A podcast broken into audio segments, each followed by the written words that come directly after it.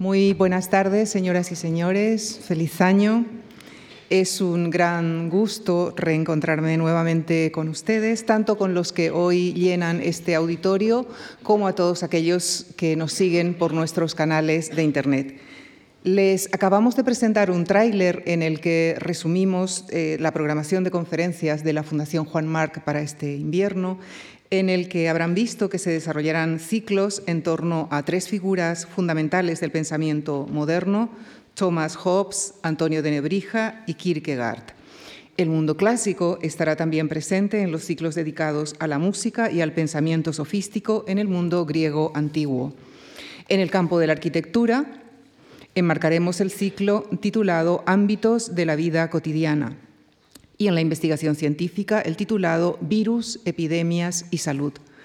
En la cuestión palpitante debatiremos sobre metaverso, sobre la actualidad en el Golfo Pérsico y sobre corrupción y gobierno. Esperamos que esta programación sea de su agrado y que podamos contar con su siempre grata compañía. Y esta tarde inauguramos esta programación con un nuevo ciclo de la serie sobre batallas históricas, en este caso dedicado a los conflictos bélicos de la Edad Media. Para presentar el ciclo y al conferenciante de esta tarde, el profesor Adolfo Domínguez Monedero, les dejo con el coordinador de toda la serie, el profesor Fernando Quesada. Muchísimas gracias.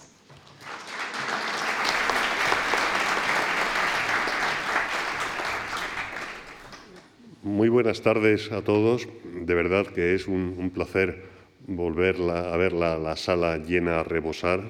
Todavía recuerdo en lo peor de la pandemia dar la conferencia con la sala vacía. Era una sensación verdaderamente rara.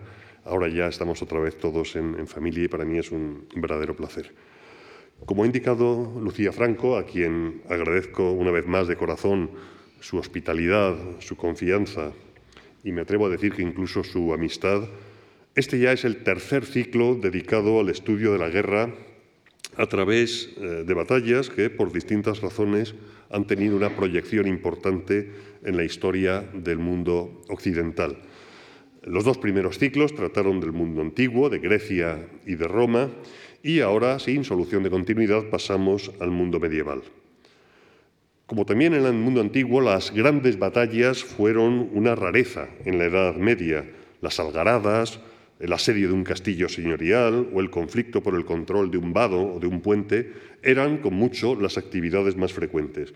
Pero las, grandes batallas exponen los más acabados recursos militares de los reinos, las tácticas más elaboradas y podían, tuvieron de hecho grandes consecuencias. Y por ello seguimos con el formato elegido.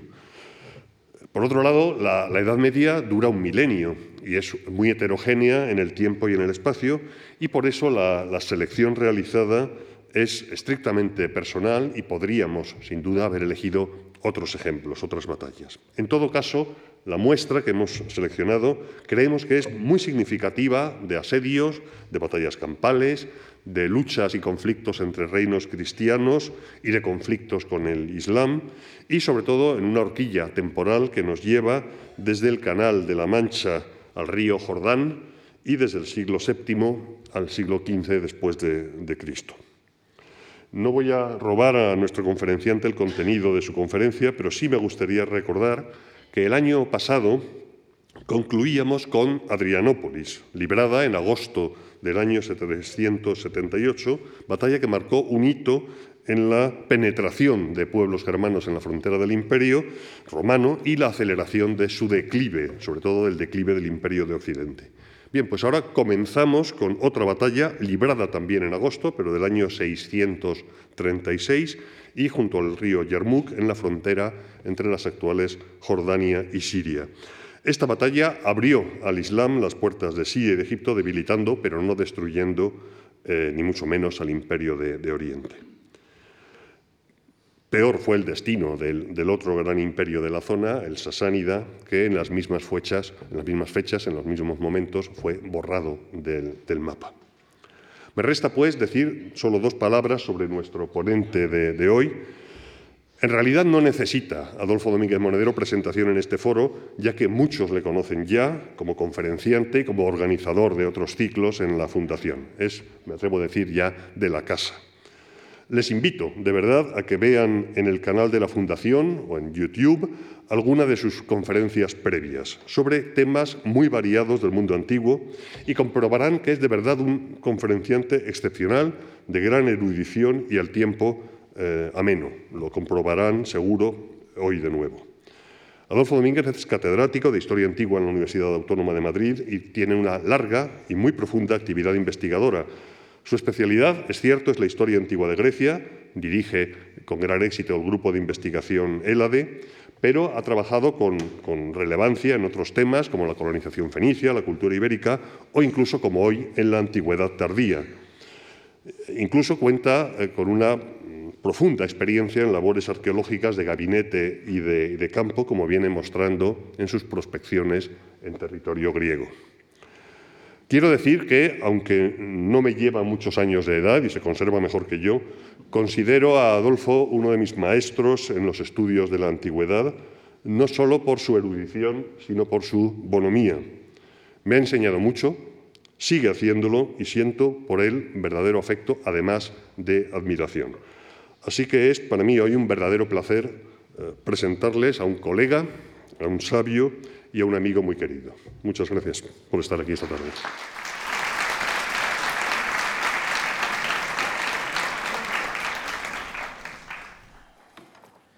Buenas tardes. En primer lugar, feliz año a todos ustedes, puesto que empezamos mm, hoy con, este nuevo ciclo y con las actividades de este año de la Fundación Juan March. Eh, después de, la presentación que me ha hecho mi, amigo eh, Fernando, el profesor Quesada, pues ¿qué más, qué más voy a decir?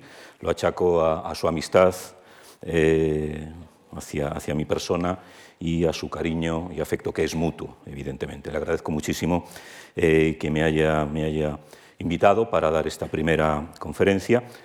Agradezco también, como no puede ser de otra manera, a la Fundación Juan March, a, Lucía Franco, por, su, por, su, invitación y por todas las atenciones que siempre tienen eh, con los conferenciantes de, estos ciclos. Y dicho esto, voy a, iniciar la exposición de, mi tema. Efectivamente, eh, la batalla de Yarmouk, eh, quizá no sea tan, tan, conocida por el gran público como otras de las batallas de este ciclo, como eh, más en España las Navas de Tolosa, quien no conoce las Navas de Tolosa, ¿no? o las batallas de, de Hastings, o la caída de Constantinopla. ¿no? como digo, a pesar de, que no sea tan conocida como estas batallas, fue ciertamente una batalla crucial una de esas batallas, uno de esos momentos históricos en los que eh, estamos eh, en el filo de la navaja. Eh, de haberse producido un resultado distinto, la historia, toda nuestra historia, habría sido radicalmente diferente. Uno de esos momentos clave en el desarrollo humano en el que la suerte, los dioses, los hados, la fe, eh, se decantan de un lado u otro. Eh, por lo tanto, esta batalla es sobre la que vamos a tratar. Ya digo desde un primer momento que es un tema eh, arduo y difícil, sobre todo por una cuestión que para los historiadores es fundamental, las fuentes. ¿Quién nos informa sobre esa batalla? No, no voy a entrar en un análisis de, fuentes, diré un par de, de cosas. En la tradición occidental hay muy pocas referencias eh, a esta batalla y muy tardías, bastante tardías. Hay referencias contemporáneas a acontecimientos que están pasando, que tienen que ver con, lo que está ocurriendo ¿no? en esos meses de, junio, julio, agosto del 636, pero en un relato de, la batalla. Eh, y por otro lado, las fuentes musulmanas son muy, muy numerosas. Los musulmanes fueron absolutamente conscientes desde el principio de la importancia que tenía esa batalla para uno de sus objetivos principales, que era la expansión del Islam. Y por lo tanto hay una cantidad de información eh, tremenda. Eh, el problema es que este caudal de información deriva de fuentes y de relatos que no son siempre de primera mano y sobre todo que están muy mitificados, forman parte de una visión que en muchos casos no es estrictamente histórica, sino que eh, sería una visión desde la fe, desde los objetivos de la fe islámica. Por lo tanto, eh, encontramos muchos relatos mm, absolutamente contradictorios entre sí, eh, a partir de los cuales los historiadores modernos han intentado hacer un, hacerlo comprensible. No es que sea una batalla excesivamente tratada, pero algunos autores ya desde principios del siglo XX han hecho planos, han elaborado esquemas, movimientos de tropas, acciones mm, tremendas de la caballería que flanquea al enemigo, que sin duda se han producido. Pero basta con ver las propuestas que hacen los distintos autores. Me refiero a los autores que han trabajado sobre el tema, no los que han tomado datos mm, de otros autores y los han reproducido, para ver las diferencias abismales que hay sobre esta batalla. Eh, del único de lo que estamos seguros es de que ganaron los musulmanes y de que perdieron los bizantinos y que esa pérdida fue eh, terrible, eh, con muchas bajas, también hablaremos de las bajas, pero con un resultado evidente. El emperador Heraclio no quiso o no pudo eh, reconducir la situación e intentar contraatacar. y pocos años después los musulmanes se hicieron con el control de Jerusalén y muy pocos años después con el control de Alejandría, que les abría el camino hacia Occidente. Eh, y a sus posteriores conquistas, sin entrar en eh, la frontera oriental, ¿no? la conquista de Irak, la conquista del imperio sasánida. Eh, por lo tanto, vamos a empezar por el principio. Antes de la batalla vamos a empezar a ver la situación que tenemos unos cuantos años antes de la batalla. el emperador Heraclio el emperador Heraclio es eh, uno de los emperadores más importantes, a pesar de esta tremenda derrota, de lo que podríamos llamar la primera etapa del imperio bizantino. Eh, tuvo grandes éxitos, no este, no la batalla de Yarmouk, pero tuvo grandes éxitos. Eh, llega al poder en una situación bastante complicada, la usurpación de, Focas, del emperador Focas, un individuo que sale de los rangos del ejército y que eh, consigue dar un golpe de Estado y acaba con otro buen emperador, eh, que había llegado a un acuerdo importantísimo con los persas, el emperador Mauricio, eh, del que también hablaremos, porque o fue autor o se hizo en su época y para su servicio un libro fundamental para entender cómo funcionan los ejércitos bizantinos en estos momentos del siglo VI y VII de la era, el Strategicon, eh, el gobierno de Focas fue un gobierno eh, tremendo. Consiguió, como digo, irritar a los persas, que habían confiado en Mauricio, eh, provocaron una situación de bastante caos y hubo que recurrir, incluso la, propia familia política del emperador Focas tuvo que recurrir a, a una sublevación consiguieron convencer al exarca de Cartago, que se llamaba también Heraclio, para que enviara a su hijo Heraclio a tomar medidas. En el fondo es una usurpación, pero la de Focas también había sido una usurpación. Eh, Heraclio eh, consigue eh, avanzar, conocemos relativamente bien esta historia, consigue llegar a Constantinopla, desembarca en el puerto de Sofía y con el apoyo del ejército y con el descontento del pueblo consigue que el propio emperador Focas, como nos dice la crónica de Teófanes el Confesor, el propio Focas muriera siendo quemado hasta la muerte en el foro del rey. Heraclio entra triunfante en, en el palacio y en la basílica, en el oratorio de San Sebastián, es coronado por el patriarca Sergio. Estamos en el año 610. La suerte que tuvo Heraclio eh, fue eh, que reinó muchos años, reinó hasta el 641, un gran periodo, aunque quizá en sus últimos años eh, había perdido en una parte la salud y por otra parte el ímpetu de los primeros años de su reinado, que fueron realmente sorprendentes y que voy a resumir muy rápidamente. Porque a veces se tiende a, a culpar a Heraclio del fracaso, Ciertamente él era el emperador, era el que había nombrado a los cargos militares y por lo tanto el fracaso fue suyo. Pero mm, quienes así piensan olvidan que había conseguido algo que prácticamente ningún emperador había conseguido anteriormente, humillar al imperio sasánida, hasta el punto de conseguir la devolución de los territorios que había conquistado Cosroes II, un poderosísimo rey sasánida. Eso a veces se olvida y fue un excelente emperador desde el punto de vista de la organización del imperio y de la defensa del mismo. Eh, el emperador Heraclio se encuentra, como ya hemos dicho, a la llegada al trono con una situación tremenda. La política de Focas, como, decíamos, ha terminado por, eh, enfadar, por, agraviar a, los persas que habían llegado a un buen acuerdo con el emperador Mauricio. Y el contraataque persa es eh, fulminante y es terrible.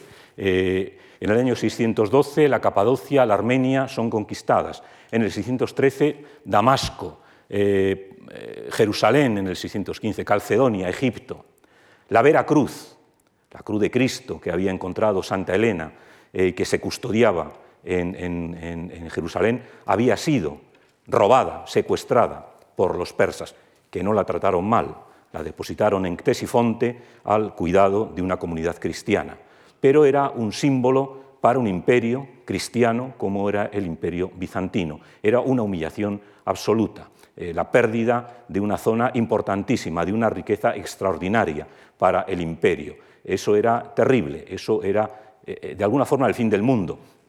Lo experimentaría Bizancio después, porque curiosamente los musulmanes arrebatarán a Bizancio todos estos mismos territorios. Pero en estos primeros años Heraclio es un emperador joven, es un emperador capaz. Alejandría es conquistada en el 619. Curiosamente, como digo, casi el mismo ritmo que seguirán luego los musulmanes después de la batalla de, Yarmouk. Eh, en, esto, en, este magnífico eh, programa de, Piero de la Francesca, en, la, en, la, capilla eh, Bacci de, de, la ciudad de Arezzo, unas pinturas extraordinarias, encontramos perfectamente representada toda la historia de la Veracruz, ¿no? desde que vuelve a surgir en el sueño de Constantino hasta que es arrebatada por los persas y eh, Heraclio tiene que recuperarla. Eh, Heraclio inicia un contraataque eh, muy rápido, porque no es este el tema de nuestra conferencia, un contraataque rápido, es una guerra larga, pero una guerra tremenda, Heraclio al frente de sus ejércitos, cosa que no era frecuente desde hacía tiempo. Heraclio lleva a cabo campañas terribles, eh, sube eh, alturas de, mil metros, de mil y pico metros con la nieve, con su ejército, eh, inverna en mitad de territorio enemigo, es decir, son unas campañas auténticamente épicas las que lleva a cabo Heraclio, hasta que al final el éxito le corona. En el año 628 se hace con el control de Dastgard, el gran palacio de los reyes, de los reyes eh, sasánidas. Allí obtiene un botín espectacular que las fuentes nos, eh, nos, eh, registran y recupera 300 estandartes romanos de distintas épocas. Recuerden que la, guerra de los romanos contra, contra, los persas, la guerra de Occidente contra los persas es antiquísima, desde las guerras con los, con los aqueménidas, las guerras con los partos, las guerras con los sasánidas. Fue siempre el gran enemigo de los griegos, de los romanos, de los bizantinos. Eh, la victoria de Heraclio, eh, que lleva a la muerte, derrocamiento y muerte de Cosroes II, con la colaboración de, su hijo, eh, lleva a la firma de la paz. Mm, eh, Roma, cuando hablo de Roma, hablo del Imperio Romano de Oriente, del Imperio Bizantino, Roma ha sufrido, eh, Roma eh, de alguna manera se ha depauperado y esto tendrá importancia para lo que vendrá después. Pero los persas también, para los persas la guerra ha sido también muy dura y el tratado de paz que se firma permite la recuperación de Mesopotamia, Siria, Palestina, Egipto. La propia Veracruz es devuelta a los bizantinos. ¿no? Es el triunfo. Heraclio ha derrotado, mm, quizá por vez primera, eh, de, forma, de forma palpable, Justiniano también había tenido sus éxitos, como, como sabemos, pero fue una derrota importante. Quizá, y, como expresa en muchas ocasiones muy bien eh, querido amigo el profesor Fernando Quesada, a veces una tregua no es más que la pausa para volver a hacer la guerra no sabemos lo que hubiera ocurrido, ¿no? porque el imperio sasanida desaparece inmediatamente después. Pero lo cierto es que en este momento eh, la victoria de Heraclio es eh, tremenda, es espectacular.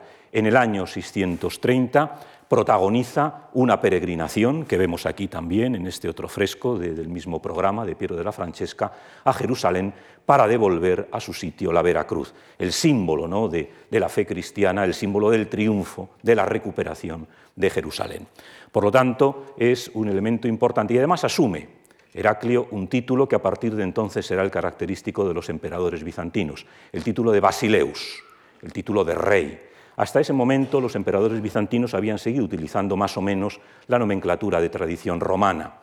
Pero ahora, puesto que en griego el basileus es casi por definición lo que nosotros llamamos el gran rey, el rey de Persia, al haber derrotado al rey de Persia, Heraclio se ve legitimado para asumir ese título por vez primera, que como ya digo, será el que los emperadores bizantinos seguirán utilizando hasta el 1453. Por lo tanto, es un éxito en toda regla. Ha sido una guerra compleja, una guerra en la que la propia Constantinopla ha sido objeto de asedio, en una acción combinada eh, por una parte con los ávaros y eslavos y por otra parte con la flota persa, que no, no, no llegan a nada porque seguramente falta coordinación, la propia Constantinopla ha sido, ha sido asediada y allí la defensa se le atribuye, aparte de las solidísimas murallas eh, que había creado Teodosio II, se le atribuye a la propia acción de, de la Virgen. El patriarca Sergio pasea una imagen, una eh, una imagen de la Virgen, la gente, todo el mundo aseguraba que había una silueta femenina defendiendo los baluartes de la ciudad, es decir, es una victoria de la fe, es una victoria de Cristo, es una victoria de la Virgen y, por supuesto, del emperador, aunque el emperador en ese momento no, no estaba allí. Eh, ha quedado una huella todavía que todavía podemos, podemos oír, podemos percibir si asistimos a una ceremonia ortodoxa, el himno Acacistos, el himno a la Virgen que se canta de pie termina de conformarse en ese momento. O sea, todavía tenemos hoy día, y a quien le guste la música bizantina eh, lo, lo, puede seguir apreciando, es un himno largo que dura varias horas y que hay que seguir de pie, forma parte de, eh, digamos, del agradecimiento de la ciudad de Constantinopla a la Virgen por haberla salvado. ¿no? Es decir, todavía en nuestro día siguen quedando huellas de esta época tan remota que en algunos aspectos no lo es tanto. ¿no? Por lo tanto, esto ocurre durante la guerra, eh, la guerra ha sido un éxito y eh, Heraclio puede empezar a, a, reestructurar todo el territorio. Eh, una reestructuración que hubiera implicado mm, distintos elementos, recuperar las zonas ocupadas, restablecer el sistema impositivo romano, fundamental, restablecer las autoridades civiles y eclesiásticas romanas, es decir, lo que hubiera sido un sistema de restauración normal. Pero eh, no contaba Heraclio, no contaba nadie con que eh, muy cerca, pero fuera de las márgenes del imperio romano, estaba cambiando el mundo, estaba surgiendo una nueva fe, eh, más que una nueva fe, una nueva manera de ver el mundo. El Islam es una fe, pero es una forma de ver el mundo. En el año 622 se produce la égira, esta huida del profeta de, la Meca para refugiarse en Yatrib, en Al-Medina, en Medina. Es el surgimiento del Islam. El Islam sigue contando los años a partir de la égira. Es un momento clave. Diez años después fallece el profeta y le sucede el primero de los califas ortodoxos, uno de sus compañeros, Abu Bakr, que inicia la expansión tiene que enfrentarse primero a, un conflicto con los apóstatas, con todos aquellos que se habían convertido al Islam, pero que habían abjurado de él, pero una vez que resuelve los problemas, empieza a expandir su territorio a las zonas eh, próximas, a zonas ricas. Estamos hablando, y vamos a hablar a lo largo de la conferencia, estamos hablando de Siria. Siria en un contexto amplio, lo que hoy sería eh, Siria, Líbano, Palestina, Israel. Eso era Siria en árabe el Sham, el paraíso, una zona riquísima, fertilísima, empobrecida por las guerras, porque había, ahí habían tenido lugar episodios bélicos de la guerra contra los, contra los sasánidas. Eh, los autores eh, occidentales mm, en parte mm, dan, dan, en el clavo y en parte no, eh, buscan pretextos de por qué estas gentes del desierto que hasta entonces se habían limitado, pues como es habitual entre las poblaciones nómadas eh, o seminómadas, a hacer racias, incursiones, atacar caravanas, atacar eh, puestos de comercio. Eh, ¿Por qué han cambiado de actitud? ¿Por qué están empezando a mostrar una, imagen distinta? los autores occidentales pues lo justifican. ¿no? Los bizantinos mandan a sus funcionarios a pagar a todas estas tribus vamos a llamarlas tribus, todos estos pueblos que vivían, este es el ámbito, ¿no? naturalmente, el Iyad, el ámbito donde surge el Islam. ¿no? Arabia era muy grande. Eh, perdón. Eh, todas estas zonas del norte de Arabia están en contacto desde siempre con el mundo costero. Es una zona que los romanos, los bizantinos, tienen, eh, digamos, de, colchón entre lo que es el desierto y lo que son las zonas cultivables del Jordán, eh, del Orontes, las zonas ricas. ¿no? Son poblaciones como los gasánidas, los lagmidas, eh, que se han cristianizado, han asumido el cristianismo, están en contacto con las ciudades romanas de, de la zona y se han cristianizado y reciben subsidios por parte del imperio. Una política que, bueno, que los romanos llevan utilizando desde, desde, el siglo III, desde el siglo IV, ¿no? atraerse a poblaciones eh, no romanas, bárbaras, vamos a llamarlas así, darles subsidios, darles dinero, para que sirvan a veces de colchón, eh, de, zona de, contacto entre, entre, lo que es el mundo urbano y lo que es el mundo eh, civilizado. Y nos cuenta este autor, Teófanes, el confesor, que cuando estos individuos, estas gentes que estaban muy vinculadas al mundo romano, van a, cobrar su, dinero, lo, que el imperio les, paga, el funcionario les insulta. Y mm, según esta fuente serían estos árabes, vamos a decir, romanizados, eh, pero enfadados con la administración romana, los que les indican a estos otros árabes de Arabia que ataquen, que invadan las zonas ricas. Eh, posiblemente es una explicación eh, muy sencilla, muy pueril. Eh, la expansión del Islam no tiene que ver probablemente con estos elementos, tiene que ver con la cuestión económica, sí, pero tiene también que ver con esta visión del Islam de expandir su fe, de extender su fe, ¿no? que forma parte de su propia, de su propia raíz. pero este dato nos, nos, da, nos da una información y es que probablemente el imperio romano, el imperio bizantino, no tiene fondos, se ha quedado sin dinero. La guerra ha sido terrible, como digo, y sobre todo han perdido el control de zonas que eran fundamentales para el aprovisionamiento del imperio. Por lo tanto, eh, este pequeño pasaje eh, seguramente nos está revelando una realidad. Roma no puede pagar a todos aquellos cientos y miles de personas que se han acostumbrado a vivir del subsidio romano, pero que hacen una función fundamental para Roma, que es proteger, defender estos territorios. Esto quizá Roma Quizás se ha dado cuenta, pero quizá no tiene fondos suficientes. Ese es el, problema eh, que, aquí, que, aquí, tenemos. ¿no? Ha habido casos, el profesor Quesada recordaba en su presentación la batalla de Adrianópolis, fue la gestión absolutamente absurda de los, funcionarios, de los magistrados romanos, los que acabaron enfureciendo a los godos, que se habían acogido a la protección romana y que se encontraron esquilmados por todas partes. ¿no? Es una situación distinta, pero hasta cierto punto parecida. Roma no fue capaz en estos años cruciales de mantener a sus aliados más o menos conformes, lo cual seguramente eh, provocó el enfado de muchos de ellos muchos de los cuales acabaron pasándose al Islam. El Islam era una religión, es una religión eh, relativamente fácil de admitir, eso prueba el éxito que tuvo, y eh, muchas de, estas, eh, de estos pueblos, de estas tribus que habían convivido durante milenios con las tribus que primero se islamizaron, vieron una manera fácil de cambiar de, postura pasándose al Islam. Este quizá fuera uno de los fallos importantes de, los, bizantinos, aunque sin duda no es la causa última de la, invasión. Ciertamente los musulmanes inician una campaña rápida, una campaña de una rapidez extraordinaria, sin casi posibilidad de defensa.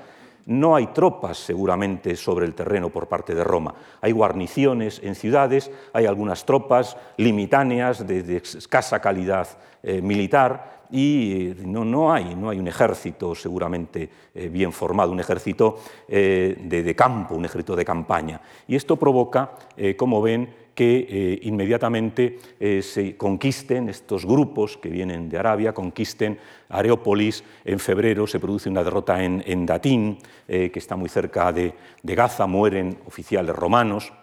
Eh, y aparece en el año 634 una figura que va a ser clave.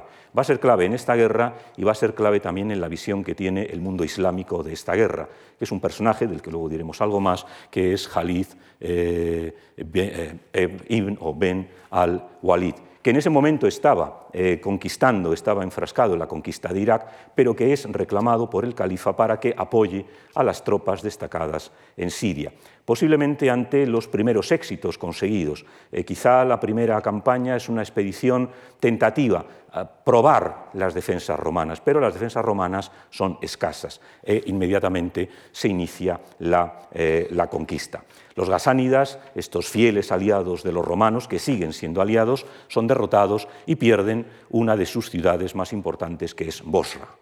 Bosra, eh, aquí ven, esto es posterior, evidentemente, es el teatro romano convertido en una fortaleza ¿no? por, árabes eh, siglos después, pero que está en un, punto, en un punto clave. Estamos en la zona de contacto entre lo que hoy es Jordania, lo que es Siria, Israel, el Líbano. La caída de Bosra, una de las plazas fuertes de los, de los gasaníes es un factor fundamental, porque demuestra que Roma no tiene capacidad para, eh, para defender esos, esos territorios. En el mismo año, 634, se produce otra derrota, esta vez más importante, en Agnadain. Eh, lo tienen aquí. Aquí tienen Datín, que es donde se produjo esa, primera batalla, y aquí tienen Agnadain. Eh, están primero eh, intentando la zona más, próxima, la zona del sur de esta, de esta Siria, ¿no? lo que llamaríamos hoy Palestina y, parte de, Jordania.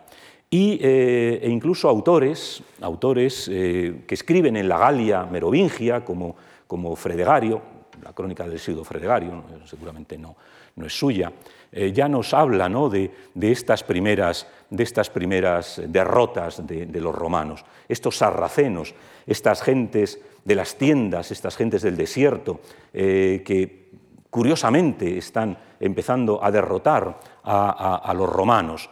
Eh, con un elemento que nos vamos a encontrar continuamente, ¿no? las grandes cantidades de, personas que aparecen, 150.000 hombres. Seguramente no había tantos soldados en todo el ejército bizantino.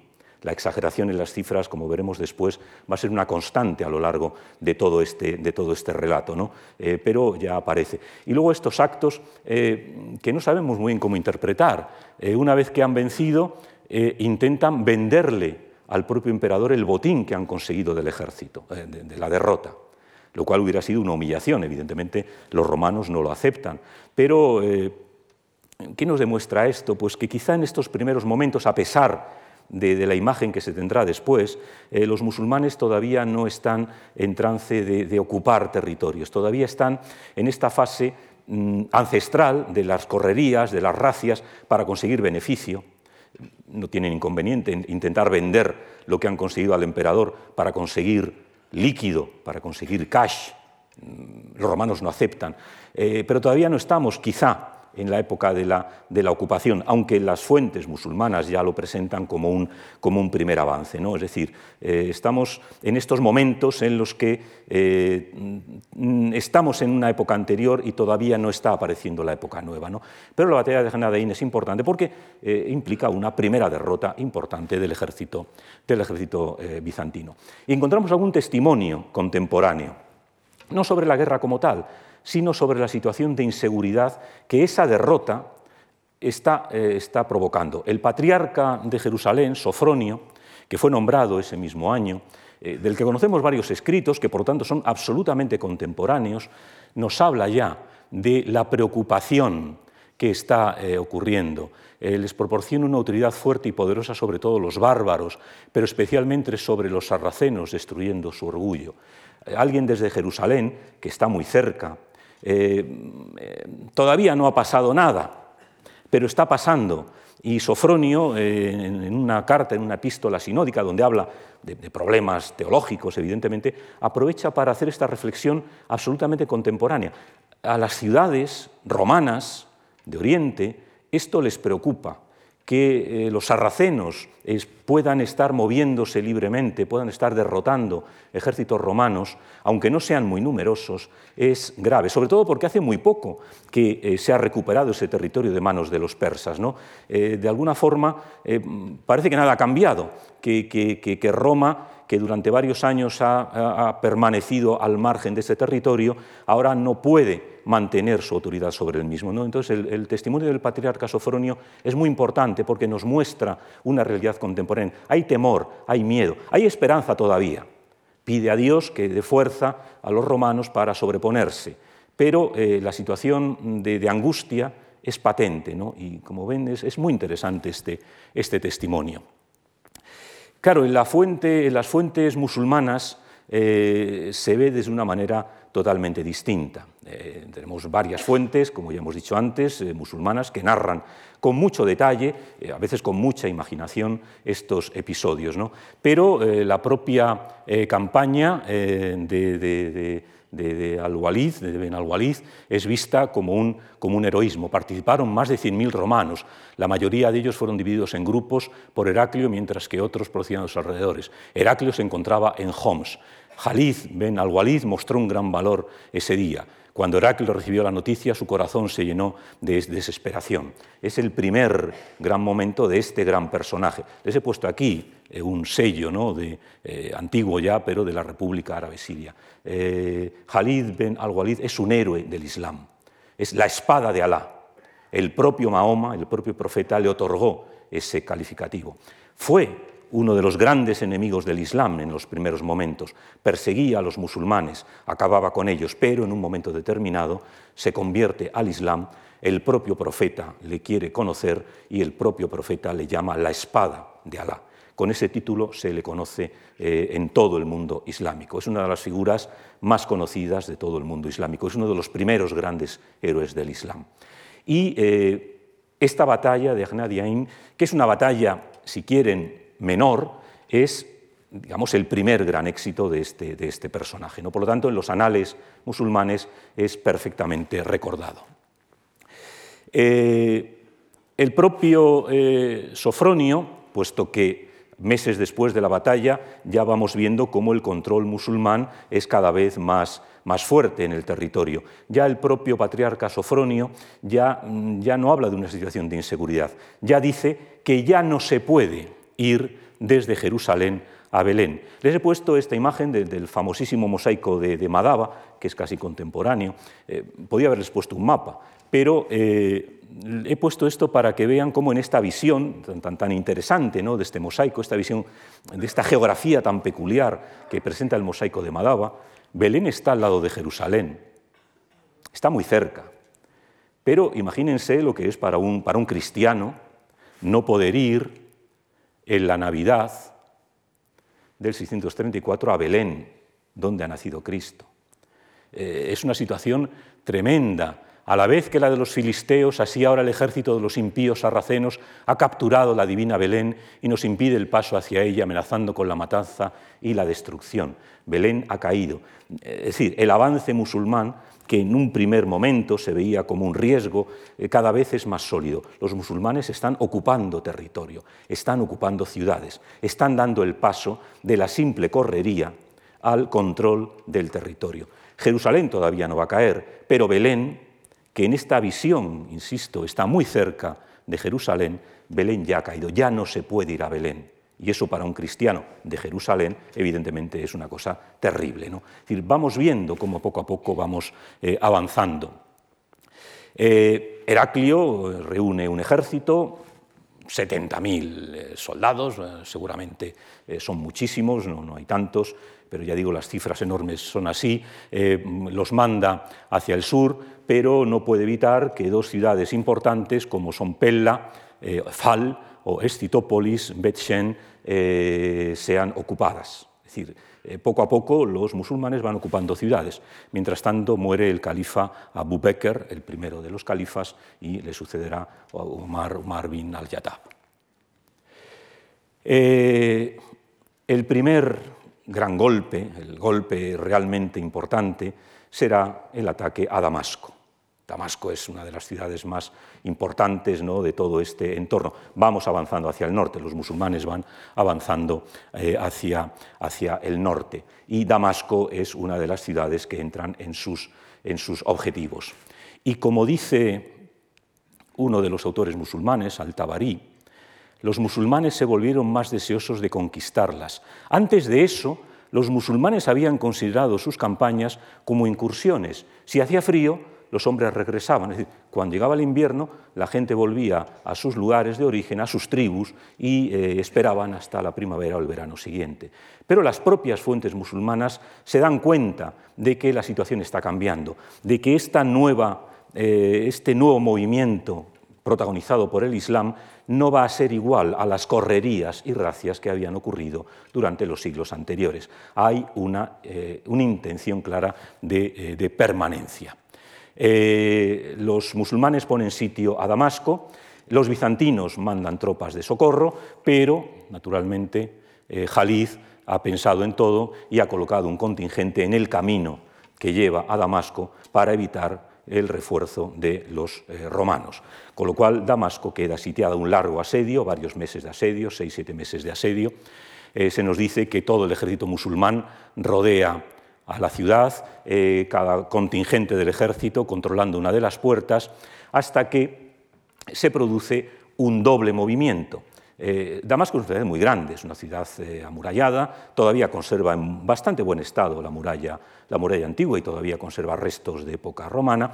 Al final, casi a la vez se produce una doble, una doble acción. Por una parte, los habitantes de la parte oriental, perdón, occidental de la ciudad pactan con Abu Ubaida, uno de los generales, la rendición, pero al mismo tiempo Jalid y al-Walid penetra a la fuerza por la otra parte de la ciudad, con lo cual se encuentran de repente en el centro de la ciudad, esta es la puerta por, la que penetra eh, Jalid bin al-Walid, que todavía se conserva, esta es la puerta que vio eh, Jalid, es la puerta de la ciudad romana, que todavía, como ven, se mantiene, eh, llena de coches, naturalmente, con lo cual la foto queda mal, pero bueno al final eh, convergen en el centro de la ciudad, en el mercado de Damasco, los musulmanes que han entrado en paz con los musulmanes que han entrado en guerra. Al final se llega a un acuerdo y a pesar de que Jalid ha conquistado con la fuerza, en el Islam hay distinto tratamiento al que es conquistado por la fuerza que al que se rinde, esto es evidente. Al final, en atención a la importancia de Damasco, eh, se concede a la ciudad el estatuto de rendida de rendida voluntariamente. Es, decir, es, una prerrogativa. Esto les da unas buenas condiciones a los, a los, eh, a los damascenos, que será importante. No olvidemos que muy pocos años después los omeyas establecerán en Damasco su capital. Damasco, como ven, es una ciudad, eh, como digo, importantísima, riquísima, con una vega muy fértil, la ciudad más importante de todo este territorio, y la conquista de Damasco es el primer gran éxito, el primer éxito relevante de los musulmanes y el primer gran desastre de los romanos, porque evidentemente era una ciudad fundamental. Pero no se quedan ahí. Los musulmanes inician la marcha hacia el norte desde Damasco, pasan por Baalbek, todavía se conserva, y eso también lo vieron los musulmanes, el gran templo del sol en Baalbek, toman la otra gran ciudad importante eh, de, este territorio, del Valle de la Beca, que es la ciudad de Emesa, Oms, que todavía hoy día sigue siendo otra de las ciudades importantes de, de Siria. En Emesa es donde estaba el emperador y evidentemente el emperador tiene que salir huyendo y se refugia en Antioquía de Lorontes. Es decir, es una, eh, es una campaña rápida, victoriosa. Eh, Abu Baida eh, consigue hacerse con el control de, de estos territorios.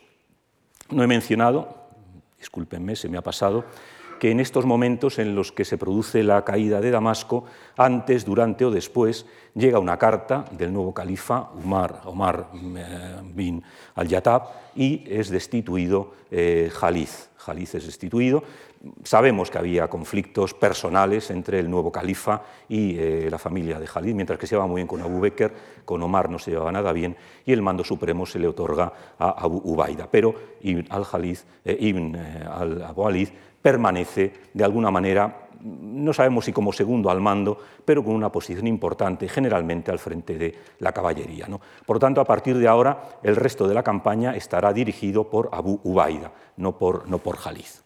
Bien, eh, en Mesa pasa exactamente lo mismo. Los habitantes de Mesa, eh, una vez que han visto que el emperador les ha abandonado, es decir, que no, no se ha quedado allí ni para defender la ciudad, abren las puertas a los musulmanes y se entregan. Con lo cual, en el caso de, Damasco ha sido un largo asedio, en el caso de, de Homs ha sido rápido. La llegada de los musulmanes ha hecho que eh, los habitantes de Homs prácticamente se rindan.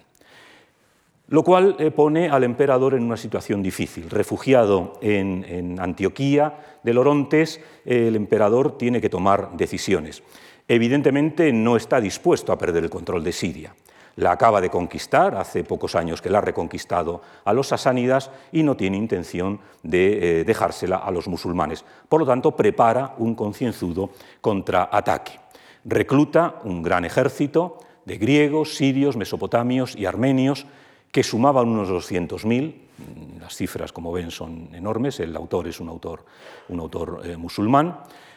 Eh, envía como vanguardia a estos valiosísimos aliados a los gasaníes, a Yabala, que es el líder, el rey de los, de los que además eh, tenía la consideración de patricio romano también, es decir, era ciudadano romano, aunque era rey de los gasaníes, y envía como, como avanzadilla, junto con esos ejércitos, eh, al sur de, eh, de Siria, a estos contingentes.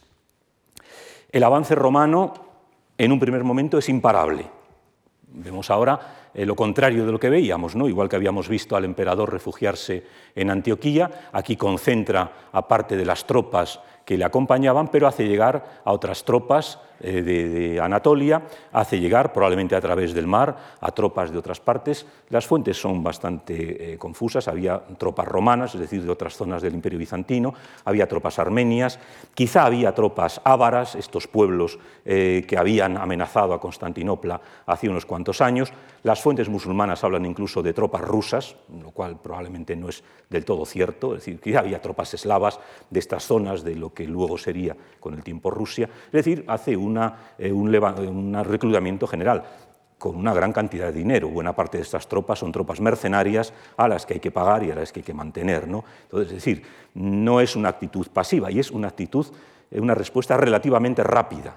Es decir, eh, prácticamente al año siguiente, Heraclio ha montado un nuevo ejército para responder a esta invasión y deshacen el camino andado. Cuando llegan a Emesa, los musulmanes abandonan Emesa, no, no, no plantean resistencia.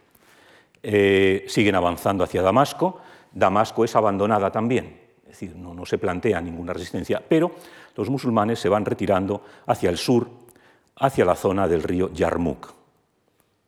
Primero la zona de, de luego veremos, ven aquí otro mapa donde el mar de, Galilea el lago Tiberíades, el río Jordán, el Mar Muerto aquí abajo, el Yarmouk es un afluente del río, eh, el afluente más importante del río Jordán. Es un, es un, río prácticamente perenne, en verano suele estar más o menos seco, hoy día hay sistemas de, presas y de irrigación, un sistema muy, muy, interesante, muy famoso, pero en la antigüedad probablemente incluso en verano corría algo de agua. Y allí es donde los musulmanes se van retirando, eh, por varias razones.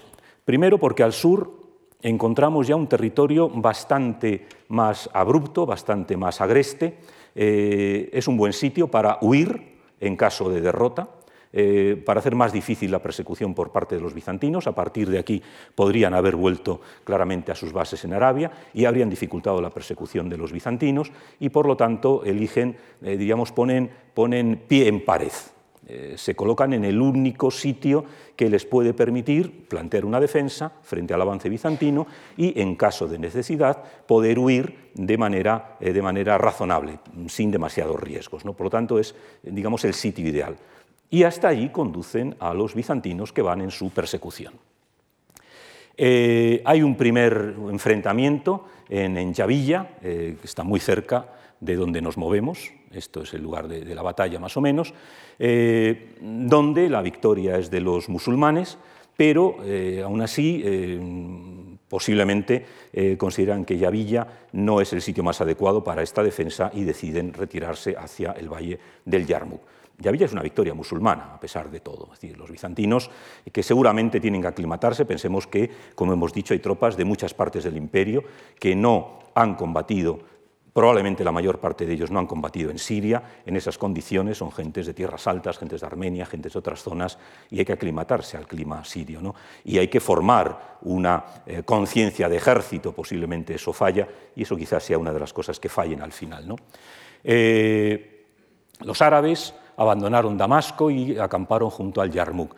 Y hay una noticia interesante que nos da una fuente cristiana una fuente cristiana, una fuente de estas anónimas. Hay muchas crónicas anónimas ¿no? en la Edad Media, la llamada crónica del año 1234. Como digo, es una fuente cristiana, no es una fuente musulmana, lo cual es más interesante. La fuente nos habla de los crímenes que los romanos cometieron a su paso. ¿Qué crímenes eran estos? Exigir dinero. El ejército necesita suministros. Sabemos que las ciudades tienen la obligación de acoger al ejército, tienen la obligación de hospedar a los soldados, de darle alimentación, pero probablemente las ciudades no tienen demasiada capacidad. Y el ejército, aunque no sean estas cifras eh, kilométricas, eh, astronómicas que nos dan las fuentes, era un ejército grande varios miles de soldados. Estas ciudades acaban de salir de la guerra con los asánidas, acaban de ser ocupadas por los musulmanes.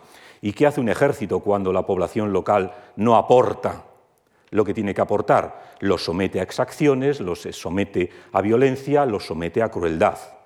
Con lo cual se ganan la antipatía de los habitantes. Probablemente los habitantes de Emesa o de Damasco pensaban que con los musulmanes vivíamos mejor.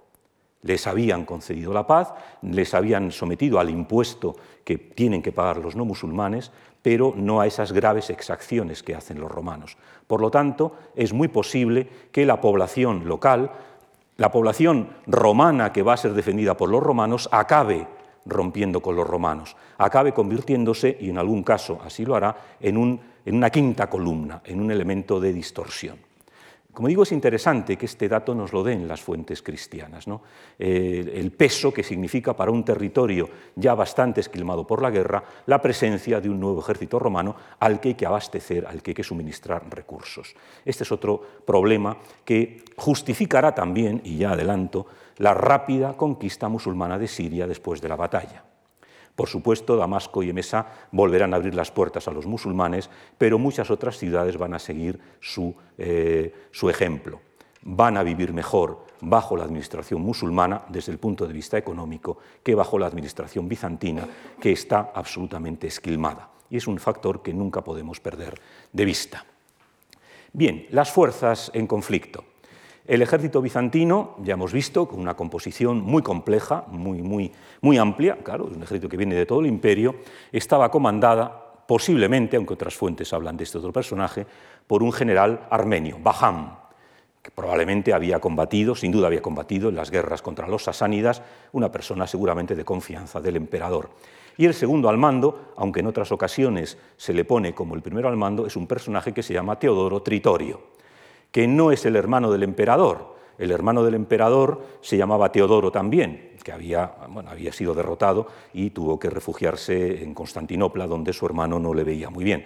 Eh, algunos autores eh, los confunden eh, a los dos Teodoros, pero este Teodoro era otro personaje, era un saquelarios, era un tesorero. Probablemente tenía cargo militar también, pero estaba encargado de la gestión administrativa del ejército, lo cual indica que el ejército no andaba muy bollante de fondos. Eso explica lo que decíamos anteriormente. Luego aparecen otros personajes como Niquetas, que era hijo de uno de los más valiosos generales del ejército sasánida, de Shahbaraz, contra el que había combatido el propio Heraclio, un papel importantísimo, Yabala ben Alayham, Ghazani, este príncipe árabe, de estos árabes cristianos, y otros personajes que aparecen como eh, Jorge, Yaraya, o un personaje que aparece con el nombre de Bukinator eh, al-Kanatur en las fuentes árabes. Son eh, líderes de los distintos cuerpos de ejército bizantinos. Aquí he puesto algunas imágenes de un jinete armenio del séptimo o de un plato de plata de época de Heraclio que nos muestra un poco el equipamiento de un gran oficial. Eh, conocemos mucho mejor los nombres de los, de los líderes musulmanes. Eh, los musulmanes, como digo, eh, esta batalla fue fundamental para ellos y la memoria de la misma se mantuvo, se mantiene, me atrevo a decir todavía en la actualidad. Con conocemos muy bien los nombres. El general al mando era Abu Ubaida, evidentemente, Amir ben Alas, Yazid ben Abi Sufyan. Este es el padre del futuro califa Muawiyah, del que tuvimos ocasión de hablar en uno de los ciclos pasados en esta misma sala, el padre del futuro califa, el primer califa Omeya, participó en la batalla y la madre también, y naturalmente Kitaya ben Ashan y naturalmente Khalid ben al-Walid, que era el comandante de la caballería. Eh, conocemos bien los mandos, los cuerpos de ejércitos que mandan, etcétera, etcétera. Bueno, los conocemos. Las fuentes tampoco son demasiado, demasiado precisas siempre, ¿no? es decir, eh, dan más importancia a la persona en cuestión que al cuerpo de ejército que manda, ¿no? con lo cual a veces tenemos contradicciones severas. Pero bueno, los nombres Conocemos los nombres no solo de estas personas, a veces eh, las fuentes musulmanas nos dan los nombres de los que murieron en un día concreto de la batalla, porque para el Islam todos los que mueren en la yihad son mártires y por lo tanto hay que conservar el nombre de los mártires, con lo cual los autores musulmanes nos dan nombres y nombres, decenas de nombres. No conocemos, digamos, bastante bien el personal que estaba en el ejército musulmán. Bien, número de contingentes, una de las cuestiones que ya he comentado. Si nos atenemos a las fuentes musulmanas, los bizantinos llenan la tierra como una plaga de langosta, son numerosos como hormigas. No da cifras, pero decir que eran miles, cantidades enormes de gente. Eh, un Jorge, un Yurgia que se convierte al Islam, solo Dios podría contar el número de las tropas bizantinas, o sea, eran muchísimos. Otros autores se atreven, 140.000 cristianos, de ellos 40.000 encadenados y 40.000 atados. Esta es una de las cuestiones que más llama la atención y que curiosamente todavía hay autores modernos que se lo creen soldados bizantinos atados con cadenas en grupos de diez para evitar huir. Todavía hay autores contemporáneos que terminan creyéndose que los bizantinos podían combatir encadenados. Y algunos lo justifican, no, estaban encadenados evidentemente para no huir. No, evidentemente se hubiera sido un ejército absolutamente inútil, absurdo. es una de estas cosas absurdas que uno no entiende cómo todavía hay autores que siguen pensando que existía. Es una visión musulmana, claro, están obligados, están hacen un juramento de vida, juran ante Dios no retirarse y son encadenados, unos con cadenas y otros con turbantes. 40.000, 40.000. Ustedes imaginan 40.000 personas encadenadas, lo que sería eso. Eh, imposible de pensarlo. Bueno, las fuentes musulmanes lo dicen y aparecen en ocasiones en el combate. ¿no? Es una de estas eh, visiones que, como digo, todavía hay quien admite. Otras fuentes. Mm, dan cifras eh, variables, 160.000, 200.000, frente a 36.000, 46 musulmanes, 200 o 260.000 contra 24.000 musulmanes, 600 o 700.000 contra 25 o 41.000 musulmanes, 1.600.000, lo dice el propio Wakidi, que da otras, otras cifras aquí, ¿no? 1.600.000 eh, eh, cristianos, son estas cifras, y musulmanes, pues prácticamente entre 20 y 40.000. Eh, autores cristianos también hablan ¿no? de cifras enormes, 150.000 eh, contra 200.000 sarracenos. Es decir, el número de cifras, como, es barato ¿no? poner, números, pues se ponen. ¿no? Eh, ejemplos de, esto, ¿no? el propio Khalid bin al-Walid, ¿no? que es el personaje relevante, aunque no sea el jefe. un hombre le dice, hay que ver, los romanos son tantos y nosotros somos tan pocos. Y entonces eh, le contesta Jalid, qué pocos son los romanos y cuántos los musulmanes. Los ejércitos se, hacen numerosos solo con la victoria y pocos con, solo con la derrota, no por el número de hombres. O otra cosa, ¿no? Otro eh, eh, le dice también que, los musulmanes son pocos y los romanos son muchos, pues lo contrario, ¿no? ojalá fuéramos menos, porque así nuestra fe y nuestra victoria sería más destacable. la tradición musulmana insiste en la poca cantidad de hombres que tiene el ejército musulmán y los miles y miles y miles y miles de soldados que tienen los enemigos. ¿Por qué? Porque como son derrotados, la victoria es mucho más terrible y de alguna manera sirve para justificar el apoyo de Dios, el apoyo de Alá, a unos pocos, a un puñado de musulmanes frente a miles y miles y miles de enemigos cristianos. ¿no? Forma parte de esta construcción de la leyenda. Pero incluso, y, no me he resistido a traerlo porque es una obra básica, sigue siendo una obra fundamental en el mundo musulmán para conocer eh, la historia de Khalid Ben al-Walid. Es ni más ni menos que un teniente general del ejército pakistaní, que aprendió árabe para estudiar la batalla y, como digo, es una monografía desde el año 60 y 69, pero ha sido reeditada muchísimas veces y todavía, todavía se puede comprar, se puede adquirir. Ya digo, es una obra fundamental para el, mundo, para el mundo árabe, para el mundo musulmán en general, sobre este personaje.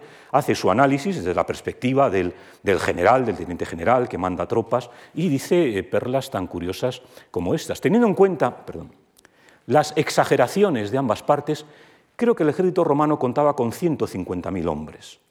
Insisto, no había 150.000 soldados en todo el imperio bizantino en esa época.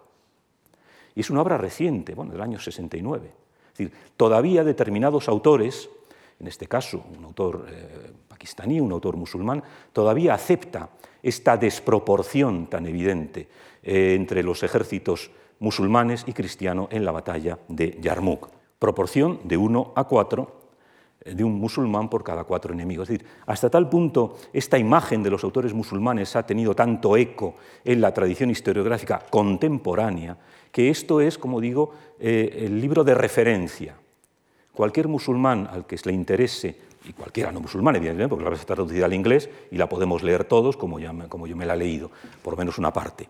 Eh, cualquier interesado en la biografía de Khalid ben al-Walid que lea esta obra aceptará porque lo hace un general que además analiza las, fuentes, analiza eh, los datos, sabe que están exagerados los datos, todavía sigue admitiendo que había 150.000 bizantinos en el campo de batalla de Yarmouk, lo cual es imposible.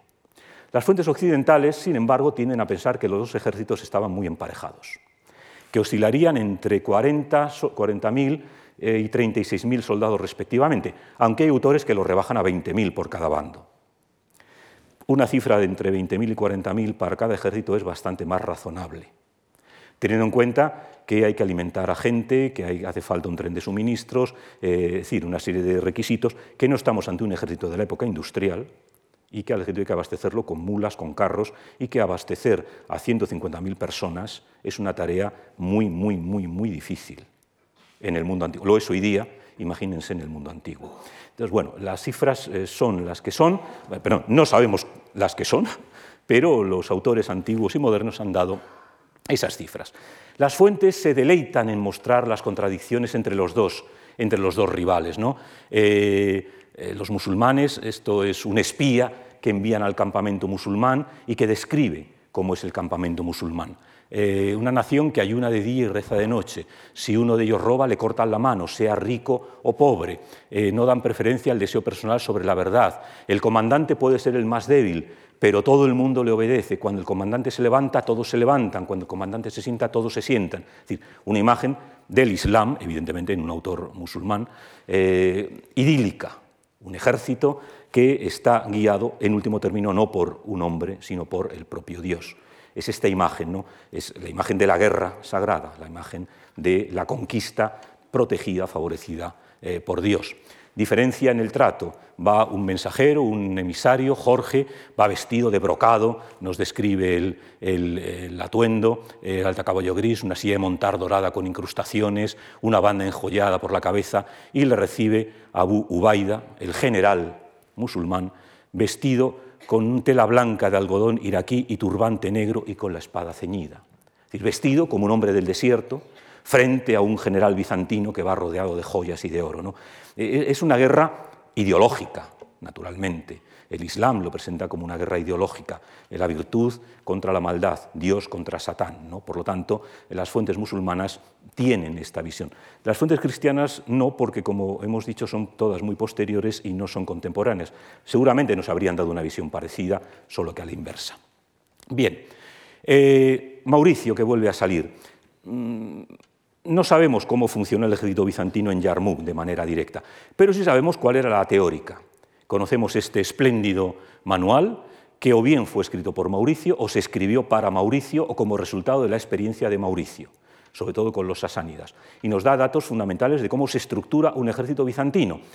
30 años antes de la batalla de Yarmouk. Es decir, el ejército bizantino que luchó en Yarmouk, digamos, llevaba como libro de cabecera, los generales bizantinos llevaban como libro de cabecera el estrategicón de Mauricio. Con lo cual, mm, eso es importante para suplir detalles que nos faltan. ¿Cómo se organiza el ejército? Se organiza por batallones, tagma, tagmata, que no deben superar los 400 soldados, divididos a su vez en moiras o quiliarquías, en, en eh, divisiones, cada una agrupada en una parte del campo de batalla. Lo mismo con la, lo mismo con la, con la infantería, con sus oficiales a mano, eh, con, los infantes deben ir, deben ir de fondo en 16, es decir, una serie de normas de cómo debe organizarse un ejército romano. No cabe duda de que, aunque fuera un ejército bisoño, el ejército de Heraclio se organizó según estos sistemas que estaban ya realmente acreditados. Autores modernos han eh, interpretado estos datos de cómo funcionaba la caballería, dividida en dos grandes grupos, los cursores y los defensores, infantería de ataque, perdón, caballería de ataque, caballería de defensa, con reserva en la, parte, en la parte de retaguardia, con el jefe en el centro, las unidades de infantería, eh, precedidas y flanqueadas por la infantería ligera, de arqueros y honderos, fundamentales en la batalla como veremos, y luego los cuadros, los tagmata, formados por eh, lanceros y lanzadores de jabalina. Este sería el despliegue teórico del ejército romano que no hay por qué dudar que se utilizó en la batalla de Yarmouk. Los musulmanes, en cambio, tienen otro, otro modelo, son grandes líneas eh, organizadas por distintos tipos de combatientes y una caballería, las, tanto la infantería como la caballería, organizadas según contingentes tribales. La vinculación con la tribu es fundamental en este mundo, en este mundo árabe, en este mundo islámico, y por lo tanto los ejércitos funcionan con sus propios jefes tribales y agrupados en estructuras eh, tribales. La caballería es importante y se, determinará decisiva. Algunos ejemplos de armamento eh, musulmán y bizantino, algunos ejemplos ¿no? que se conservan en Topkapi, ¿no? la espada del profeta, la espada de, Khalid ben al-Walid, ahí está, en el Museo de Topkapi, las puede ver todo el mundo, son armas, bueno, armas importantes, eh, indudablemente el peón, el soldado de infantería, va armado con una lanza y como mucho con una espada. Los grandes generales van armados con espadas más importantes y van montados en caballos, pues evidentemente bien enjaezados. ¿no? Bueno, en cuestión de armamento no hay demasiadas diferencias entre ambos eh, contendientes. Y llegamos al lugar del enfrentamiento.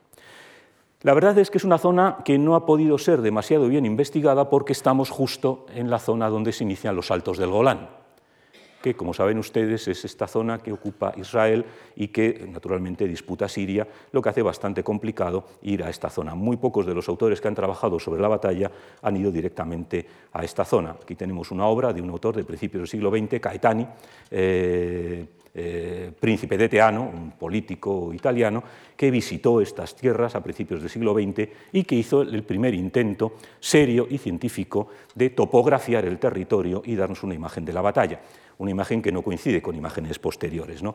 Mm, este es el río Yarmouk, este es el Wadi al-Ruka y este es el Wadi al-Alan. Hay más mapas. Esto sería la planicie en la que tiene lugar la batalla y estos serían los ríos que rodean ese espacio. Ahora lo veremos en otra, en otra imagen. Esto es fundamental para entender eh, lo que ocurrió con la batalla una foto del Google Earth donde vemos a la zona en la actualidad, el Ruká, el Lalán y el Yarmouk. Este ya es la confluencia del Ruká y del Yarmouk y inmediatamente se une al Jordán justo al sur del lago de Tiberíades. Y aquí tienen una reconstrucción un poco en 3D de, la situación. Parece que este sería el campo de batalla principal, aunque no todos los autores lo aceptan, otros autores lo sitúan en otra zona. Pero ven un poco la cuestión. Al final, los romanos, los bizantinos, se han visto arrastrados a una auténtica ratonera si no hacen lo que deberían hacer, que no hicieron.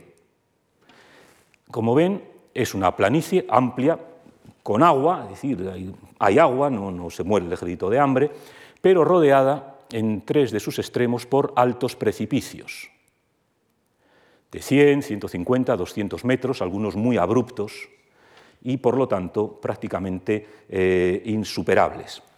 Había una vía de comunicación en esta zona, que era un puente romano, que hubiera permitido, de haberlo mantenido en su poder los bizantinos, podría haber permitido una retirada más o menos ordenada, pero como veremos, los, musulmanes lo ocuparon mm, en una de las fases de la batalla. Eh, llegan los dos ejércitos mm, enfrente y durante cerca de un mes, aquí ya las cifras, mm, las fechas eh, bailan. Eh, cerca de un mes están bueno, aclimatándose, los romanos no quieren intervenir, los musulmanes tampoco, y se producen negociaciones, algún que otro combate esporádico, hay varios intentos ¿no? de convertir al enemigo al Islam o al cristianismo. Aquí vemos a Al-Jabalá, el líder de los gasaníes, intentando convertir a, Abdurrahman, a un, a un, musulmán, al cristianismo. Bueno, estos debates que a los autores musulmanes les sirven muy bien, porque evidentemente eh, se producen casos de conversión de cristianos al Islam durante la batalla el tal Jorge Yurya de repente se convierte al Islam, pero al contrario no ocurre, evidentemente, ningún musulmán se convierte al cristianismo. ¿no? Es decir, hay toda una serie de relatos que ocupan una cantidad enorme de espacio en crónicas como la del pseudo al-Waqidí, donde nos están hablando ¿no? de todos estos prolegómenos, eh, torneos, eh, luchas, conflictos, eh, embajadas, etcétera, etcétera. Seguramente los dos ejércitos están aclimatándose, los musulmanes están esperando refuerzos, al final llega Abu Sufyan con refuerzos desde Arabia y están un poco viendo la situación. la batalla teóricamente dura seis días. Prácticamente todos los autores aceptan que los combates tienen lugar durante seis días. Puede ser, yo no me voy a, mover demasiado de la, ortodoxia, porque no tenemos demasiados datos. Las fuentes nos hablan de cuatro, cinco, seis días. El primer día mm, es un día improductivo, hay algunos torneos entre líderes, cosa que no sabemos hasta qué punto es cierta en el ejército bizantino, pero bueno, así se nos ha parecido. El segundo día es cuando empieza el movimiento. Eh, las dos formaciones, los musulmanes en rosa, los bizantinos en, en, azul. Eh, ¿De qué se trata? Pues como en cualquier batalla eh, campal, pues de presionar con las formaciones para intentar empujar a las formaciones enemigas. Mm, el centro como base estable, se ancla en una parte defendible un ala, en este caso el precipicio, que como es inabarcable no permite una, tarea de flanqueo, y con el ala que queda libre pues intenta flanquear al enemigo. Digamos que en este sentido no hay demasiadas novedades. Eh, la novedad eh, empieza, y esto es recurrente a lo largo de toda la batalla, y que tampoco sabemos si es verdad o no, cuando los musulmanes en algunas de sus retiradas y lo digo porque aparecen varios episodios, llegan hasta su campamento y sistemáticamente las esposas, las mujeres que están allí en el campamento, se dedican a tirar piedras, a pegar golpes con los palos de las tiendas a sus propios hombres para que regresen al combate. Los hombres regresan al combate y evidentemente resultan triunfadores. Esto ocurre varias veces a lo largo de los seis días de la batalla, lo veremos después. ¿Es verdad o no? Puede ser. Es evidente que los musulmanes se mueven eh, como los, como los cristianos. Los bizantinos también llevan un, equipo donde van mujeres, quizá no sus mujeres o sí sus mujeres. Hay muchos más combatientes, quizá en los ejércitos antiguos que no combatientes. Pero bueno, aquí se quiere destacar la fortaleza de la mujer musulmana, que es la que pone en orden a sus maridos, a sus esposos cuando retroceden. El primer día parece que los eh, bizantinos consiguen empujar a los musulmanes hasta la zona del campamento y allí son eh, rechazados una vez que se, eh, que se, reanudan. Pero ya parece que es evidente la importancia de la caballería de Al-Walid, que en una posición de defensa acude a apoyar a aquellos contingentes que lo necesitan. Mientras que las formaciones de infantería y de caballería bizantinas permanezcan juntas, de alguna manera tiene poco éxito porque la caballería apoya a la infantería, sobre todo la caballería pesada, los catafractos y, sobre todo en estas condiciones, la caballería ligera que proporcionan los gasaníes. Con lo cual, mientras que caballería e infantería vayan más o menos juntas, eh, no hay demasiadas posibilidades de derrotar al enemigo. Y el segundo día de batalla termina en tablas, con muchos muertos, evidentemente, más muertos cristianos que musulmanes, pero eh, lo normal. El tercer día fue el peor, nos, dice, nos dicen eh, las fuentes musulmanas. Los musulmanes perdieron y huyeron tres veces. Cada vez fueron las mujeres las que tuvieron que detenerlos lanzándoles piedras y golpeándoles con las estacas de las tiendas y mostrándole a sus hijos. Volvieron y lucharon hasta la noche cuando los romanos regresaron a su campamento. al, tercer día también las mujeres aparecen. Mm, aquí representa, este es el libro de Nicole, de la batalla de Yarmouk, aquí aparece la mujer de Abu Sufyan, que era bastante hermosa, de tamaño según parece, la madre del futuro Moabilla, con una estaca en la mano, con una lanza, atacando enemigos. Y aquí hay otro dato que siempre llama la atención. Estuvieron luchando hasta la noche. Nos cogemos el manual de Mauricio, primero que es prácticamente imposible, ¿no? es decir, una resistencia humana tiene sus límites, pero el manual de Mauricio, eh, el Strategicon, nos dice que la infantería no debe marchar largas distancias, porque como llevan, carga, como llevan todo el equipo, la coraza, la cota de mallas, el escudo, el casco, eh, si andan mucho, cuando llegan ante el enemigo, acaban agotados. Es decir, los propios manuales bizantinos son conscientes de que un ejército no puede estar luchando 24 horas, ni 12 ni 10. Otro dato. El día de la batalla, asegúrate de que la línea de combate de infantería no se aleja mucho, más de dos millas del campamento, porque si no, puede ser problemático. Déjales descansar. Si hace calor, que se quiten los cascos. No les des vino. El agua, agua es mucho mejor. Vino no les des, que seguro que se embotan. Aquí les he puesto eh, el clima actual, el clima puede haber cambiado, en la zona donde se produjo la batalla de Yarmouk, con unos, eh, unas temperaturas medias en agosto, estamos en agosto, de 30 grados y con una humedad que llega a lo bochornoso. En esas condiciones no es creíble que los ejércitos estén luchando todo el día. Puede haber, efectivamente, acciones, movimientos, una unidad avanza, otra retrocede, una carga de caballería, un retroceso, pero esta imagen que nos presentan las fuentes de un combate continuo eh, durante un día entero es algo que eh, cae fuera de, eh, las posibilidades humanas. y esto es un problema, porque, porque es la ortodoxia, es lo que las fuentes nos dicen, es lo que incluso muchos autores, cuando lee uno algunos autores, pues mm, acepta esto, ¿no? fue una lucha durante todo el día, es muy complicado. Probablemente estamos, están jugando, están avanzando, están intentando desbordar a la otra línea, la caballería interviene, hace retroceder a un ejército, de repente los bizantinos avanzan, hacen retroceder a los musulmanes, mm, pero, eh, y seguramente durante un día, no digo que no, pero no continuamente, ¿no? es una batalla mm, que hay que situarla en el plano humano.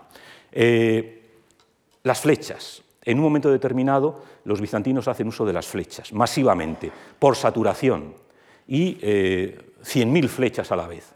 Y eso provoca graves daños a los musulmanes. En la tradición musulmana todavía se conoce ese día como el día de la pérdida del ojo, porque más de 700 musulmanes quedaron tuertos, entre ellos Abu Sufyan, el padre de, de Muavilla. Eh, lo cual indica que eh, la táctica bizantina, aunque los datos son poco claros, la táctica bizantina consistía en muchas ocasiones en colocar, como veíamos antes en el esquema, a las tropas ligeras, a los honderos y a los arqueros para saturar al enemigo e impedir su avance. Forma parte de esta, de esta táctica. Una vez que se ha limpiado el frente enemigo, puede avanzar la infantería apoyada por la caballería. Eh, vemos, mm, no hay una imagen coherente en las fuentes sobre la batalla. Quiero decir, hay muchos episodios de este tipo que tenemos que ir engarzando como buenamente eh, podamos. Y hay un momento que algunos autores modernos sitúan el cuarto día y otros el sexto. El sexto es el último día de la batalla. Yo estoy más inclinado a situarlo en el cuarto, que es una maniobra curiosa, curiosa. Y es que no nos la cuenta al, al el autor musulmán, nos la cuenta, ay, perdón, nos la cuenta un autor armenio. Y es una curiosa maniobra. Eh, los musulmanes fingen que retroceden, o retroceden, pero van a su campamento. Aquí no aparecen las mujeres musulmanas tirando piedras, sino que lo que aparece es una barricada hecha con camellos y con las tiendas.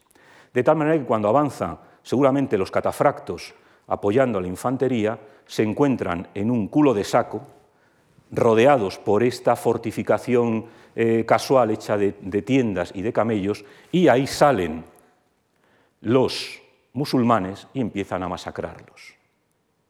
Esta maniobra, que no aparece en las fuentes musulmanas, puede haber sido fundamental, porque, evidentemente, si un ala entera cae en esta emboscada y empieza a ser diezmada, puede ser el momento que los autores modernos dan por sentado, en el que se produce el contraataque de eh, Khalid ben al-Walid, que ataca a este cuerpo de ejército, probablemente el ala izquierda, eh, bizantina, desorganizado, lo cual provoca la huida de una parte importante de la caballería. No sabemos si tiene lugar el cuarto día o el sexto día. Eh, yo me inclinaría a pensar que el cuarto, porque hay episodios que suceden días posteriores que no, que no ocurren. Pero es un dato que no encontramos en la, tradición, en la tradición musulmana. ¿Por qué? Porque siempre que los musulmanes retroceden, están allí sus mujeres para tirarles piedras. Y aquí, sin embargo, parece una maniobra perfectamente diseñada puesto que los bizantinos tienden a desbordar al frente musulmán y llegar hasta los campamentos, vamos a tenderles una emboscada y allí evidentemente los rodeamos y paramos el ímpetu de los catafractos y machacamos a la caballería, a la infantería. Entonces, este dato que solo encontramos en un autor armenio puede ser relevante para entender la batalla. Efectivamente, si eh, esta parte del ejército queda desconectada del resto del ejército que no ha profundizado tanto en las líneas enemigas, es fácil utilizar la brecha para contraatacar y para desmontar a los enemigos. Y puede que aquí tenga lugar, como digo, la carga famosa de Khalid bin al-Walid, que según las fuentes musulmanas fue decisiva, aunque las fuentes musulmanas no dan tanto detalle. Eh, otro autor, también cristiano, mm, nos da otra, otra táctica distinta, pero a lo mejor está refiriéndose a lo mismo. Eh, los eh, musulmanes habían engañado, envían a combatir a pocos soldados cada vez, de modo que cuando hubieron caído en la trampa atacan a los bizantinos y matan casi todos. Es decir, estaríamos ante una táctica de retirada fingida, que es algo frecuentísimo en muchas batallas. Lo que ocurre es que la tradición musulmana probablemente no acepta la idea de una retirada, aunque sea fingida, por esta visión ideológica que tienen de esta batalla y de esta guerra. Y lo encontramos en autores muy tardíos, pero que probablemente nos están dando pistas. En algún momento de la batalla, los musulmanes fingen una retirada y mandan pocas tropas, los romanos se envalentonan hasta que caen en esa trampa que no nos da, no nos da Nicéforo, pero nos da Sebeo, del campamento fortificado con camellos y, con, y con, tiendas. Mm, aquí puede estar una de las claves, desde mi punto de vista, de, eh, de lo que pasó en esta batalla. Las fuentes, eh, sobre todo las cristianas, añaden otro elemento, y es que de repente el general Baham, o Bahanes, o Banes, como le llaman, de repente se revela y se convierte en emperador. No lo sabemos. Puede ser, es decir, sabemos que en los ejércitos romanos y los bizantinos eh, ha habido problemas, el saquelario eh, ha sido derrotado, no sabemos si las tropas del saquelario son las que han caído en esta trampa, eh, y el ejército, pues seguramente que se ve en una mala situación, pues decide romper con el emperador y nombran emperador a su general. Puede ser, pero en cualquier caso eh, nos está hablando de un elemento de discordia.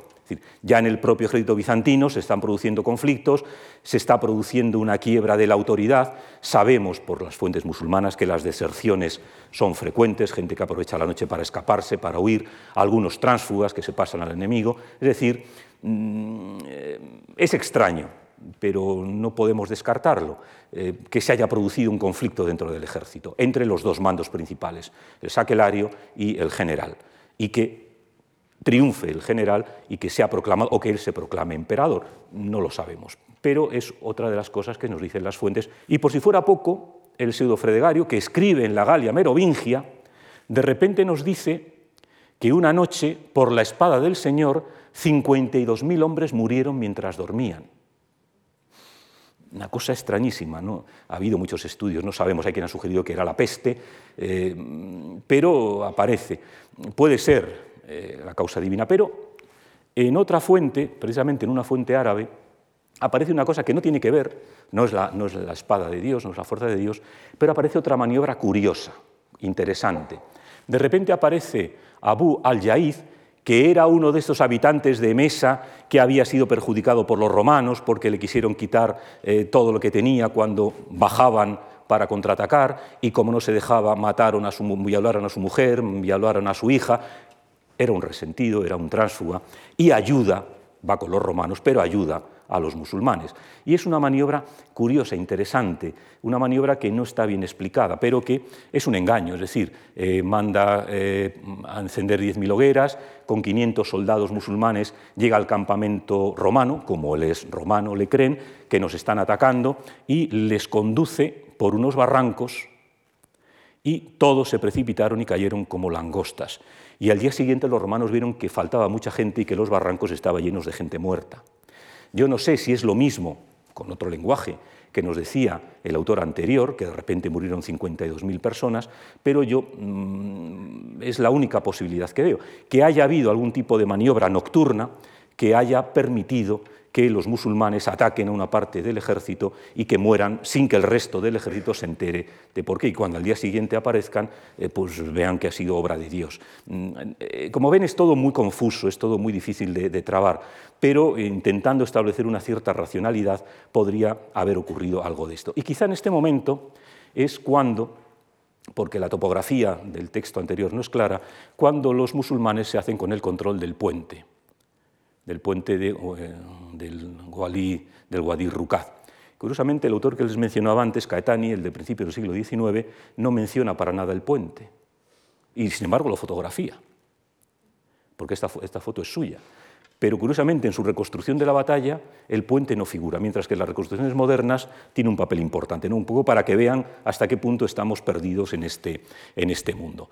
Eh, la pérdida del puente debió de ser importante porque, como ya les dije, era la única salida posible de todo este territorio. Eh, el, quinto día, Banes, Baham se da cuenta de que la cosa está perdida y el quinto día se dedica a intentar establecer contactos con los musulmanes, mandarles embajadas para llegar a términos con ellos, para rendirse o para capitular.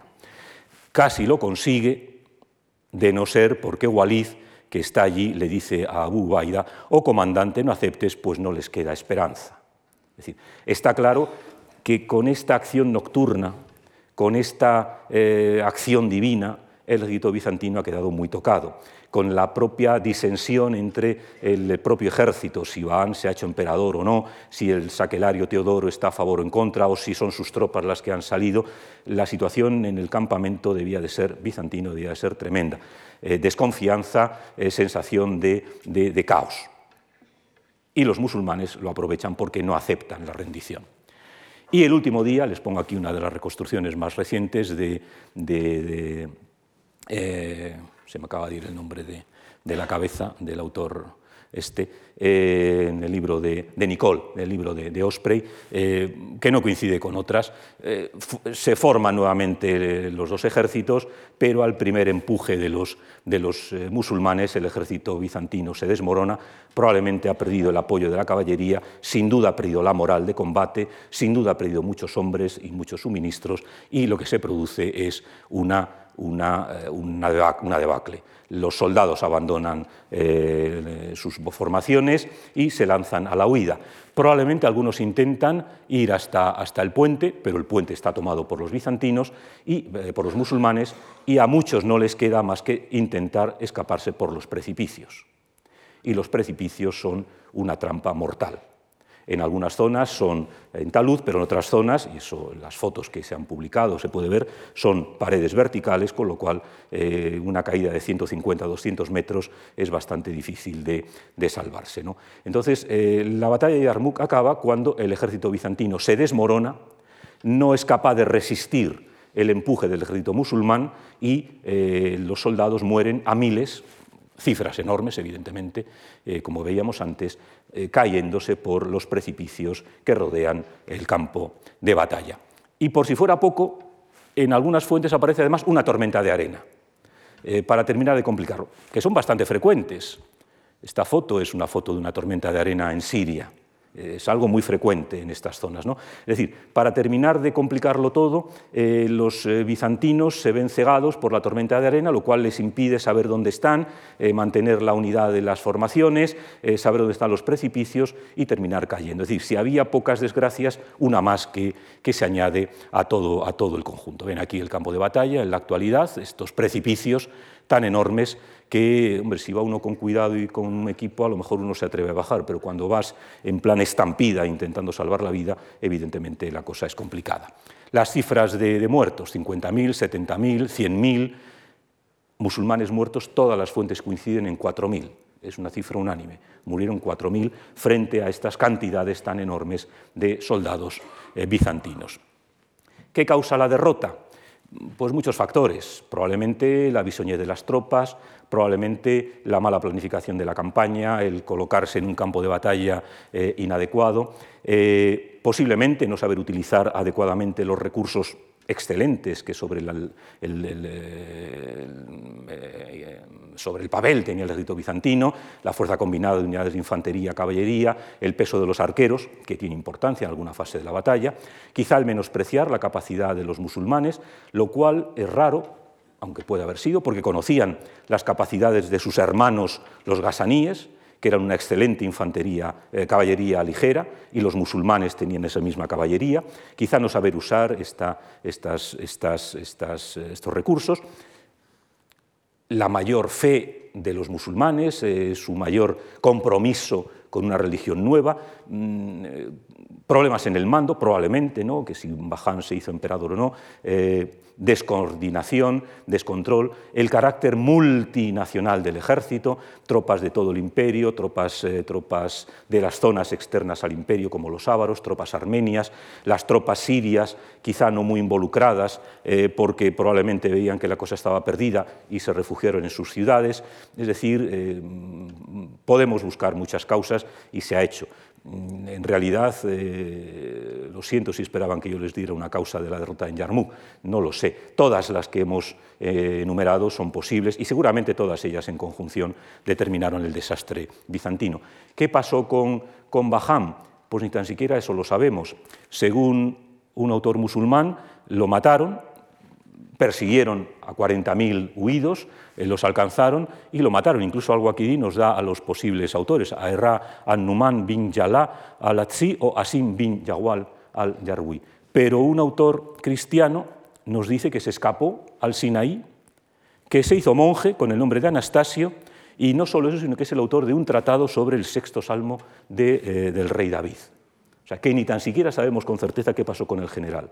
Evidentemente desaparece de la historia, o muere o efectivamente se convierte en monje, pero no volvemos a saber nada de él. Heraclio, cuando se entera, inmediatamente se marcha hacia Constantinopla, pronuncia algunas frases célebres, como saben muchos, muchos, personajes antiguos pronuncian frases célebres, eh, esta de aquí, paz a ti, oh Siria, y qué excelente país es este para el enemigo. Bueno, una de estas frases célebres. Otros son más contenidos y dicen que dijo Sosu Siria, adiós Siria o sálvate Siria. Pero no se va de cualquier manera. Eh, por los datos que tenemos, podía haber sido directamente por aquí, pero sabemos que hace un largo recorrido, Hierápolis, Edesa, Samosata, Melitene y Arabisos.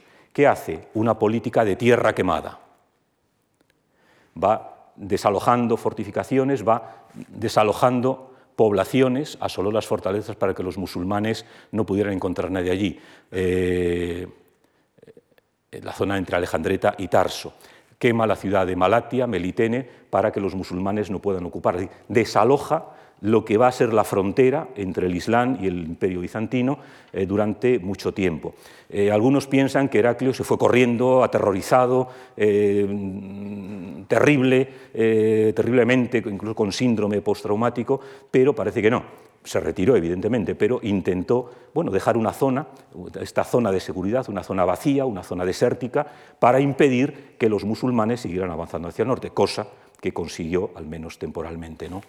Por lo tanto, eh, la batalla, como dice eh, Teófanes el confesor, fue, lo pongo aquí, la primera y terrible caída del ejército romano, en el título puesto bizantino, para no confundir, pero lo que dice la fuente es el ejército romano. 638, dos años después, cae Jerusalén. Afortunadamente para los bizantinos se habían llevado la cruz a Constantinopla. En el 641 muere Heraclio y en el 642 cae Alejandría. Nuevamente lo que habían hecho los sasánidas, que había recuperado Heraclio, vuelve a caer, pero esta vez en manos del Islam la conquista de Egipto, como saben ustedes, les abre el camino al Mediterráneo, les abre el camino al norte de África, les abre el camino al Magreb y en el 711 les abre el camino a la península ibérica. Esa es una de las consecuencias de la batalla de Yarmouk. Muchísimas gracias por su atención y buenas tardes.